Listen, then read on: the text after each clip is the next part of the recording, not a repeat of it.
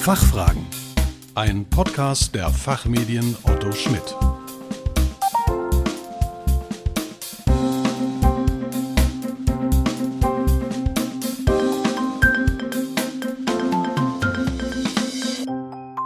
Hallo und herzlich willkommen zum Expertentalk der Fachfragen. Mein Name ist Kerstin Pferdmenges. Unser Thema heute, wie entwickelt sich das Controlling im Zuge der Digitalisierung? Die Sicht auf das Konzerncontrolling der Freudenberg-Gruppe.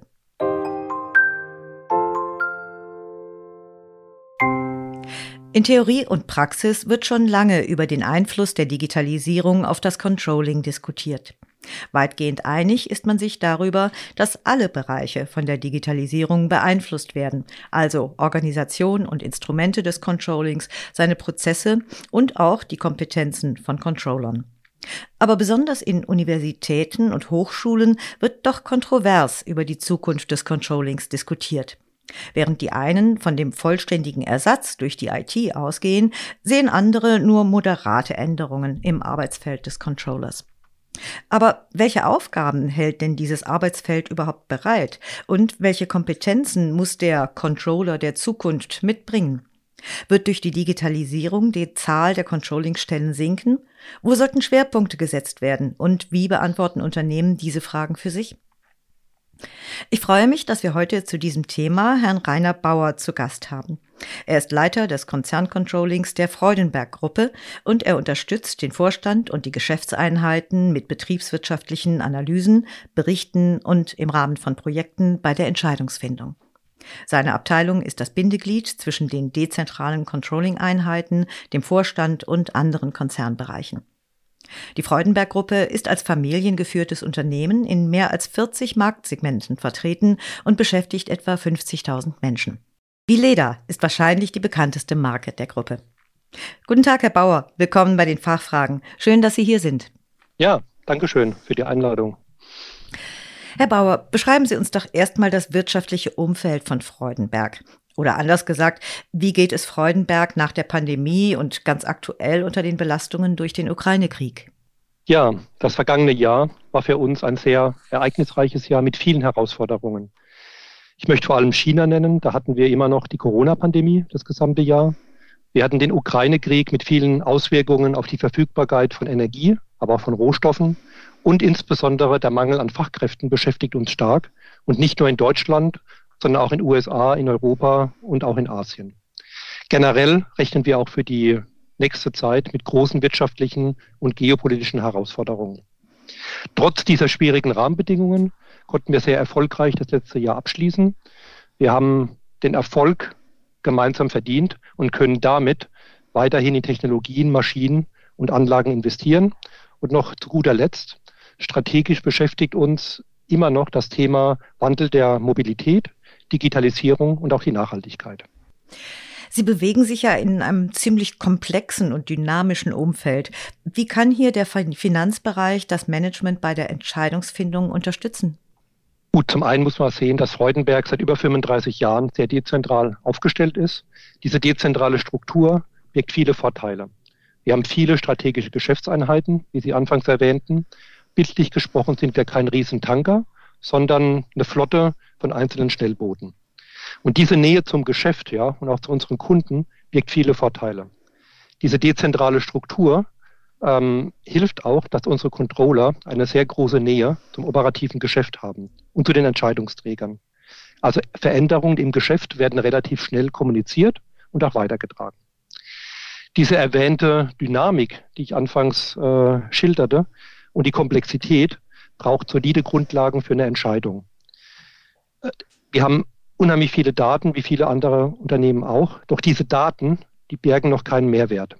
Das heißt, mit den zahlreichen Tools, die wir haben, mit BI-Tools und so weiter, müssen wir mit Sachverstand erstmal eine Faktengrundlage schaffen, damit das Management richtige Geschäftsentscheidungen durchführen kann. Also weniger Intuition, sondern mehr Faktengrundlage. Und welche Veränderungen erkennen Sie durch die Digitalisierung bei den Tätigkeiten der Controller? Da sprechen Sie ein sehr umfangreiches Thema an. Wir haben einerseits durch die Automatisierung von Prozessen, beispielsweise beim Monatsabschluss, konnten wir viele Routineaufgaben bereits effizient erledigen.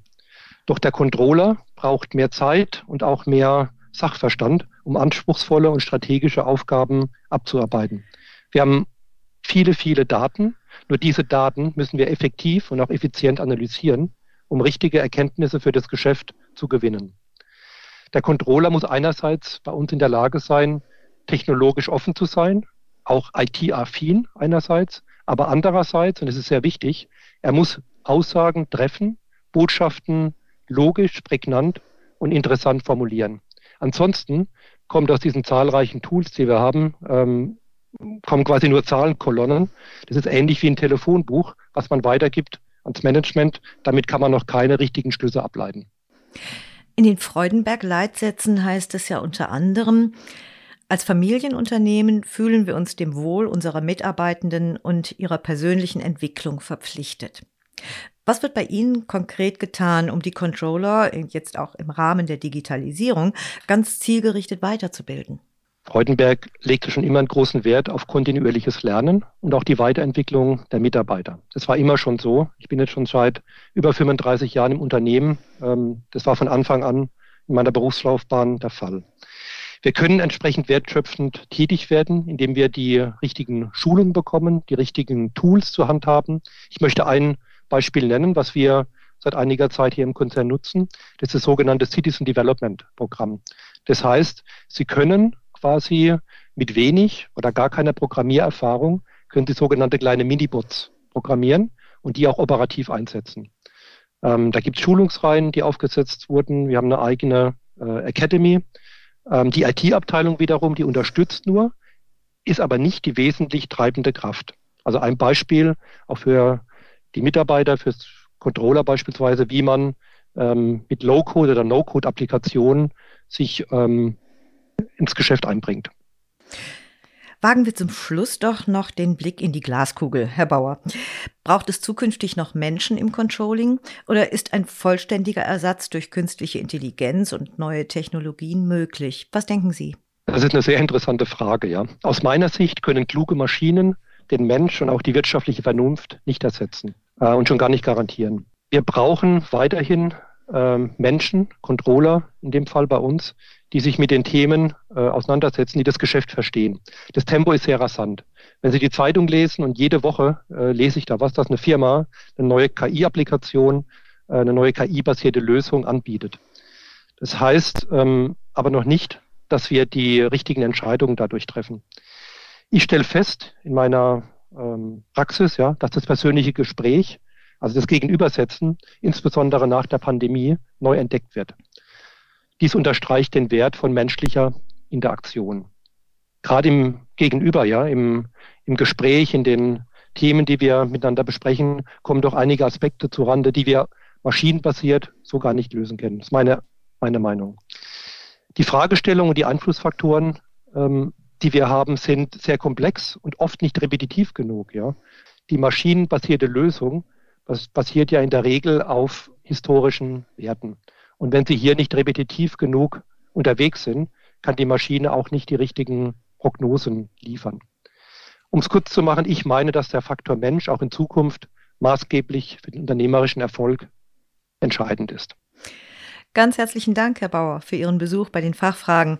Das waren interessante Einblicke in die Sicht des Konzerncontrollings der Freudenberg-Gruppe. Dankeschön. Vielen Dank. Dankeschön. Liebe Zuhörerinnen und Zuhörer, in der aktuellen Ausgabe der Rethinking Finance hat Rainer Bauer unter dem Titel Die Entwicklung des Controllings im Zuge der Digitalisierung gemeinsam mit Sarah Patricia Schmidt einen Beitrag zu diesem Thema veröffentlicht. Den Link dazu finden Sie wie üblich in den Show Notes. Wir hoffen, dass Sie gerne zugehört haben und dass wir einige Fragen für Sie klären konnten. Vielen Dank für Ihr Interesse. Tschö und bis zum nächsten Mal.